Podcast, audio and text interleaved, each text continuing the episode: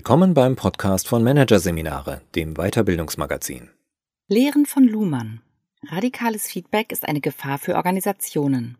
Von Judith Muster und Eva Zepp. Mit Feedback gehen manche Organisationen neuerdings radikal um.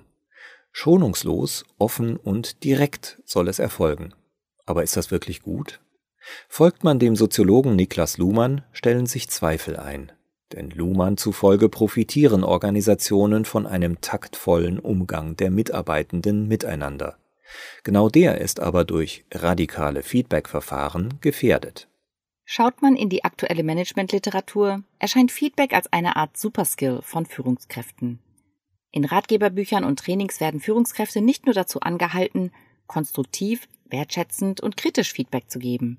Sie sollen auch, mit ähnlicher Haltung, Feedback annehmen, in Form von Instrumenten wie 360-Grad-Feedbacks ist das Thema zudem tief in die Formalstrukturen von Organisationen vorgedrungen. Führungskräfte erhalten über einen standardisierten Prozess anonym Rückmeldungen zu ihren fachlichen und sozialen Kompetenzen. Und das nicht nur von ihren eigenen Führungskräften, sondern auch von gleichrangigen Peers und Mitarbeitenden. Je nach konkreter Ausgestaltung hängen an diesen Ergebnissen dann Karriereoptionen, Incentives oder Lernchancen. Auch in Organisationen mit flachen Hierarchien, die stark auf Selbstorganisation und Eigenverantwortung setzen, gilt Feedback als wichtiger Orientierungsanker, der Mitarbeitenden und Führungskräften zum Beispiel helfen soll, eigene Entwicklungsbedarfe zu erkennen. Am radikalsten praktiziert wohl Netflix Feedback. Hier wird es nicht, wie sonst im 360-Grad-Feedback üblich, anonym gegeben. Bei Netflix gibt man sich Feedback dagegen in der direkten Interaktion zum Beispiel mitten in einem Führungskreis. Hier gilt außerdem, wann immer ein störendes Verhalten wahrgenommen wird, vom Zähnepulen im Meeting bis hin zur Einbindung nur bestimmter Kollegen oder Kolleginnen in die Kommunikation, soll man unaufgefordert, zeitnah und schonungslos, aber verbunden mit einer Handlungsalternative Rückmeldung geben. Der oder die Feedbacknehmende ist verpflichtet, das Gehörte als wertschätzend zu rezipieren, sorgsam zu evaluieren und die eigenen Handlungen gegebenenfalls daran anzupassen. Kennt man die Schriften des Soziologen und Systemtheoretikers Niklas Luhmann, dann ahnt man jedoch, was hochfunktional für die Organisation klingt, kann auch mit dysfunktionalen Nebenfolgen einhergehen. Denn es berührt die Selbstdarstellung von Organisationsmitgliedern und diese ist laut Luhmann in Organisationen eine prekäre Angelegenheit. Organisationsmitglieder müssen eine Menge Fantasie, soziales Geschick und Schauspielkunst aufbringen, um ihre Selbstdarstellung an die Organisationswirklichkeit anzupassen. Und das tun sie nicht nur, um sich selbst zu schützen. Sie tun es auch, um die Organisation am Laufen zu halten. Gemäß Luhmann treten Menschen nicht einfach als ganze Person in Organisationen ein. Sie tun dies als Organisationsmitglied. Über Stellenbeschreibungen oder das Eingebundensein in die Hierarchie wird festgelegt, wie die formale Rolle des jeweiligen Organisationsmitglieds auszudeuten ist. Das bedeutet aber auch, nur die formale Rolle, nicht die gesamte Persönlichkeit ist dem formalen organisationalen Zugriff der Organisation ausgesetzt. Über formale Erwartungen etablieren sich in Organisationen formale Rollen die es in Gruppen, Familien oder sozialen Bewegungen nicht gibt und die mit Rollen anderer Systemzusammenhänge leicht in Konflikt geraten können. So ist beispielsweise festgelegt, wer die Abteilungsleiterin ist und welche Kompetenzen diese Stelle mit sich bringt. Die Abteilungsleiterin kann zum Beispiel verlangen, dass Mitarbeitende ihrer Arbeit gewissenhaft nachkommen. Aber schon wenn für gewissenhafte Aufgabenerledigung länger gearbeitet werden muss als vertraglich vereinbart, sind ihrem Einfluss Grenzen gesetzt. Private Einkäufe muss in der Regel auch niemand für sie erledigen. Und auch die intrinsische Motivation für die Aufgaben kann sie formal nicht anweisen. Kurz, Anforderungen, die über die formale Rolle hinausgehen, können zurückgewiesen werden. Gleichzeitig wirkt sich aber auch jede Abweichung von der formalen Erwartung in Bezug auf die Mitgliedschaft in der Organisation kritisch aus. Formalisierung begrenzt also, was erwartet werden darf und was nicht. Allerdings ist keine Formalisierung umfassend. Es gibt immer formale Widersprüche oder Regelungslücken. Diese führen dazu, dass es neben der formalen Rolle auch zur Ausdifferenzierung informaler Rollen kommt. Man denke an den inoffiziellen Informationsverbreiter, der aus den Gremien, in denen er sitzt, auch am Kaffeetisch berichtet. An die Mentorin für den nächsten Karriereschritt. Diese Rollen sind zwar formal nicht vorgesehen, tragen aber erheblich zum Funktionieren des Systems bei. Im Konfliktfall werden informale Rollen vor der Folie der Formalität verhandelt.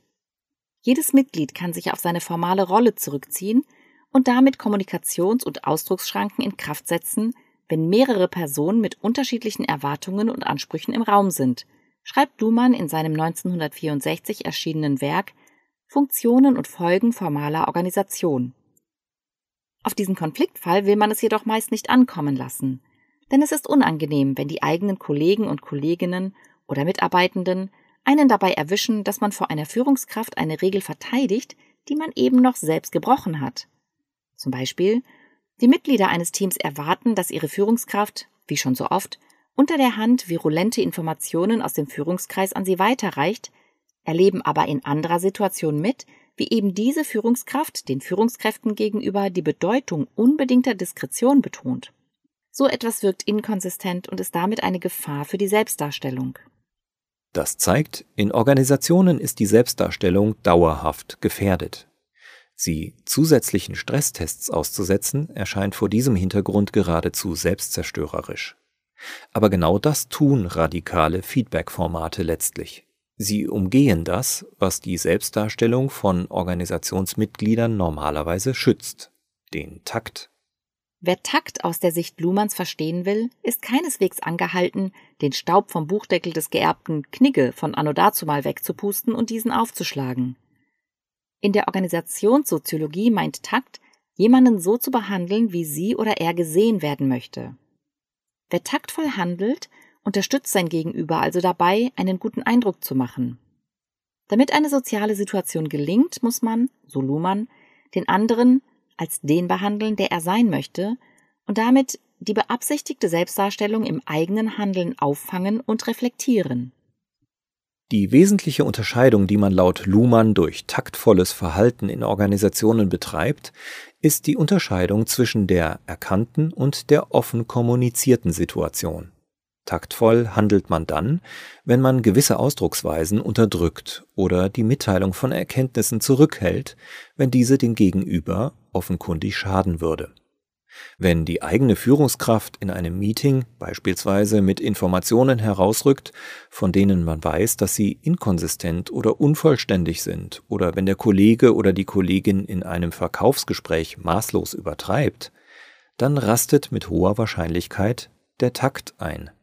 Man duldet das gezeigte Verhalten oder ignoriert es. Man vertagt die eigene Meinung und wartet auf den richtigen Moment, um das Selbstbild des anderen, der anderen zu schonen. Dafür muss man nichts verbal explizieren. Ein stillschweigendes Zustimmen oder die Zurückhaltung der eigenen Informationen oder Sichtweise kann schon ausreichend sein. Takt entspricht also gewissermaßen dem physischen sich auf die Zunge beißen in kommunikativ heiklen Situationen. Die Grundregel, die ihm zugrunde liegt, ist gemäß Luhmann also die folgende. Nicht Tatsachen, sondern nur Mitteilungen können verwunden. Takt bedeutet aber auch, sicherzustellen, dass das sich Abwenden im richtigen Moment von allen Betroffenen auch bemerkt wird. Damit ist er eine höchst clandestine informale Strategie, die stets zwischen Sichtbarkeit und Unsichtbarkeit changiert. Luhmann selbst bezeichnet Takt als das sich durchschauen und das sich durchschaut Wissen, ohne dass man sich dies einander mitteilt. Nicht umsonst verortet Luhmann Takt in einer Atmosphäre kühler Rücksicht. Takt gehört daher zu den doppelbödigsten und subtilsten Praktiken in Organisationen.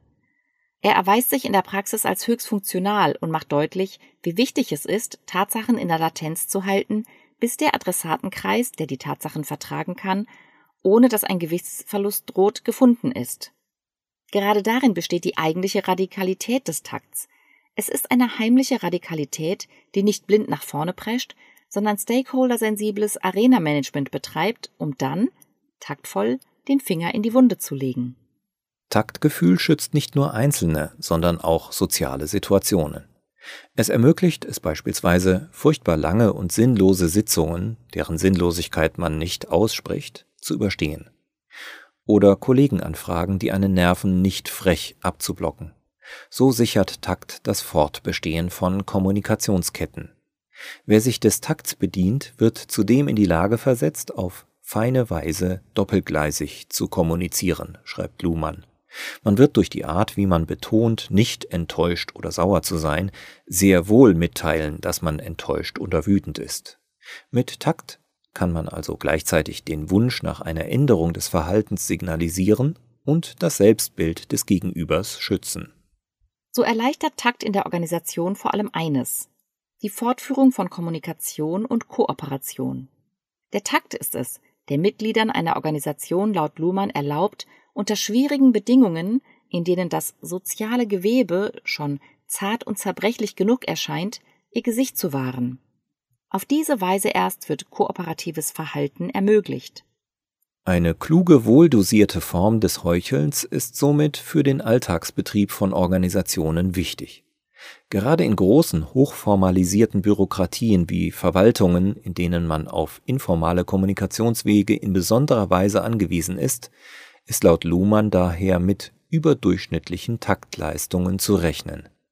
Wer hier indiskret, verletzend oder gar anstößig handelt, fällt schnell auf. Durch die Strategien des Takts können aber auch antiheroische Managementstrategien gefördert werden. Rollen werden heute oft kooperativ zugeschrieben, Darstellungen also persönlicher Eigenarten nicht honoriert. Man hat kein Interesse daran, eitle Selbstdarsteller darin zu unterstützen, ihr Selbstbild noch weiter aufzupolieren. Dafür nimmt niemand die Anstrengung auf sich, taktvoll zu sein. Takt ist vielmehr zweckgerichtet und hat deswegen Grenzen, wie Luhmann schreibt. Der Takt beschränkt sich darauf, den anderen Menschen als Konsenspartner und als problemverarbeitendes System intakt zu halten. Und der andere wird gut daran tun, sich mit seiner Selbstdarstellung in etwa auf diese Grenze des Entgegenkommens einzustellen.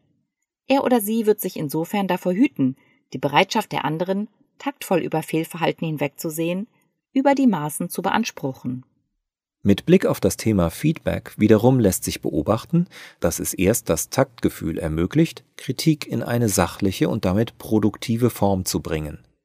Denn Takt macht es für den anderen oder die andere leichter, Kritik persönlich zu akzeptieren. Damit erleichtert taktvolles Verhalten Mitarbeitenden auch, Verantwortung zu übernehmen, also überhaupt das Risiko auf sich zu nehmen, etwas zu tun, was möglicherweise Kritik hervorruft. Damit lassen sich Luhmanns Ausführungen über Takt als Plädoyer gegen allzu radikale Formen der Aufrichtigkeit in Feedback-Situationen lesen. Was für Freundschaften oder familiäre Bündnisse gilt, hat eben auch Gültigkeit für die Mitgliedschaft in Organisationen. Man sollte nicht immer alles aussprechen, was man gerade denkt. Dies würde darauf hinauslaufen, irgendwann keine Freundinnen oder Freunde oder Verbündete mehr zu haben. Immer die Wahrheit auszusprechen mag oberflächlich die Formalstrukturen von Unternehmen bedienen. Es mag als Ausdruck einer proklamierten offenen Fehlerkultur gewertet werden. Doch folgt man Luhmann, geht damit etwas Wichtiges verloren. Ein interaktionales Schmiermittel, das für das Fortbestehen von Unternehmen maßgeblich ist. Der Takt. Gerade für den Fortbestand von Organisationen, so führt Luhmann aus, sind Fiktionen von Konsens einfach unerlässlich. Sie dienen dazu, die Selbstdarstellung der Beteiligten in Einklang zu bringen mit den Notwendigkeiten der Kontaktfortführung. Taktgefühl sichert diese Konsensfiktionen organisational ab. Das Problem dabei ist einzig, Takt bedarf viel feinsinnigen Geschicks. Man kann an den Takt nicht appellieren. Formal lässt er sich nicht legitimieren, anweisen oder in ein Verfahren gießen. Diese Ausführungen sollen keinesfalls bedeuten, dass es nicht auch taktfreie Zonen in Organisationen gibt oder geben sollte. Das Gegenteil ist der Fall. Es braucht Gesprächsformate, in denen sprichwörtlich Tacheles gesprochen und auf den Tisch gehauen werden kann. Zentral ist dabei jedoch, wie diese Räume diskursiv vorbereitet werden. Dafür könnten beispielsweise Vorgespräche in kleinen Öffentlichkeiten geführt werden. Argumente, die hier eingefangen werden, sollten im nächsten Schritt entpersonalisiert in die Diskussion gebracht werden, damit sich diese auf die Organisation und nicht auf die Personen beziehen und man diese, wenn man andere Argumente hat, ablehnen darf. Auch mit einer Verschwiegenheitspflicht oder neutralen Moderatorin bzw. Moderatoren sollte man diese Arenen ausstatten. Das andere Extrem gilt genauso. Eine zu starke Ausreizung des Takts, also beispielsweise ein stark ausgeprägter, vermeintlich freundlicher Umgang, kann dazu führen, dass Lügen unter einer organisationalen Zuckerschicht so stark verbreitet werden, dass man kritische Punkte gar nicht mehr ansprechen kann.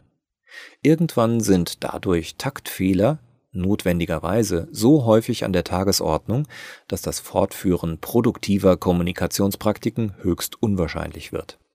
Wer nach Lektüre dieser organisationssoziologischen Einsichten immer noch geneigt ist, radikale Feedback-Praktiken wie das Feedback aller Netflix auf der eigenen, vom Managementdiskurs inspirierten Hitliste stehen zu lassen, der oder dem sei zuletzt Luhmanns frischer und von der Empirie gedeckter Appell ans Herz gelegt.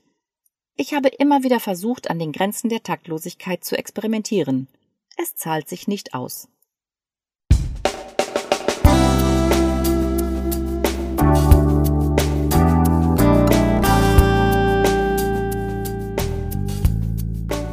Sie hörten den Artikel Lehren von Luhmann. Radikales Feedback ist eine Gefahr für Organisationen von Judith Muster und Eva Zepp aus der Ausgabe September 2021 von Managerseminare, produziert von Voiceletter. Weitere Podcasts aus der aktuellen Ausgabe behandeln die Themen Hybride Teamentwicklung, Restart für die Zusammenarbeit und Hybride Leadership, herausfordernde Spielarten.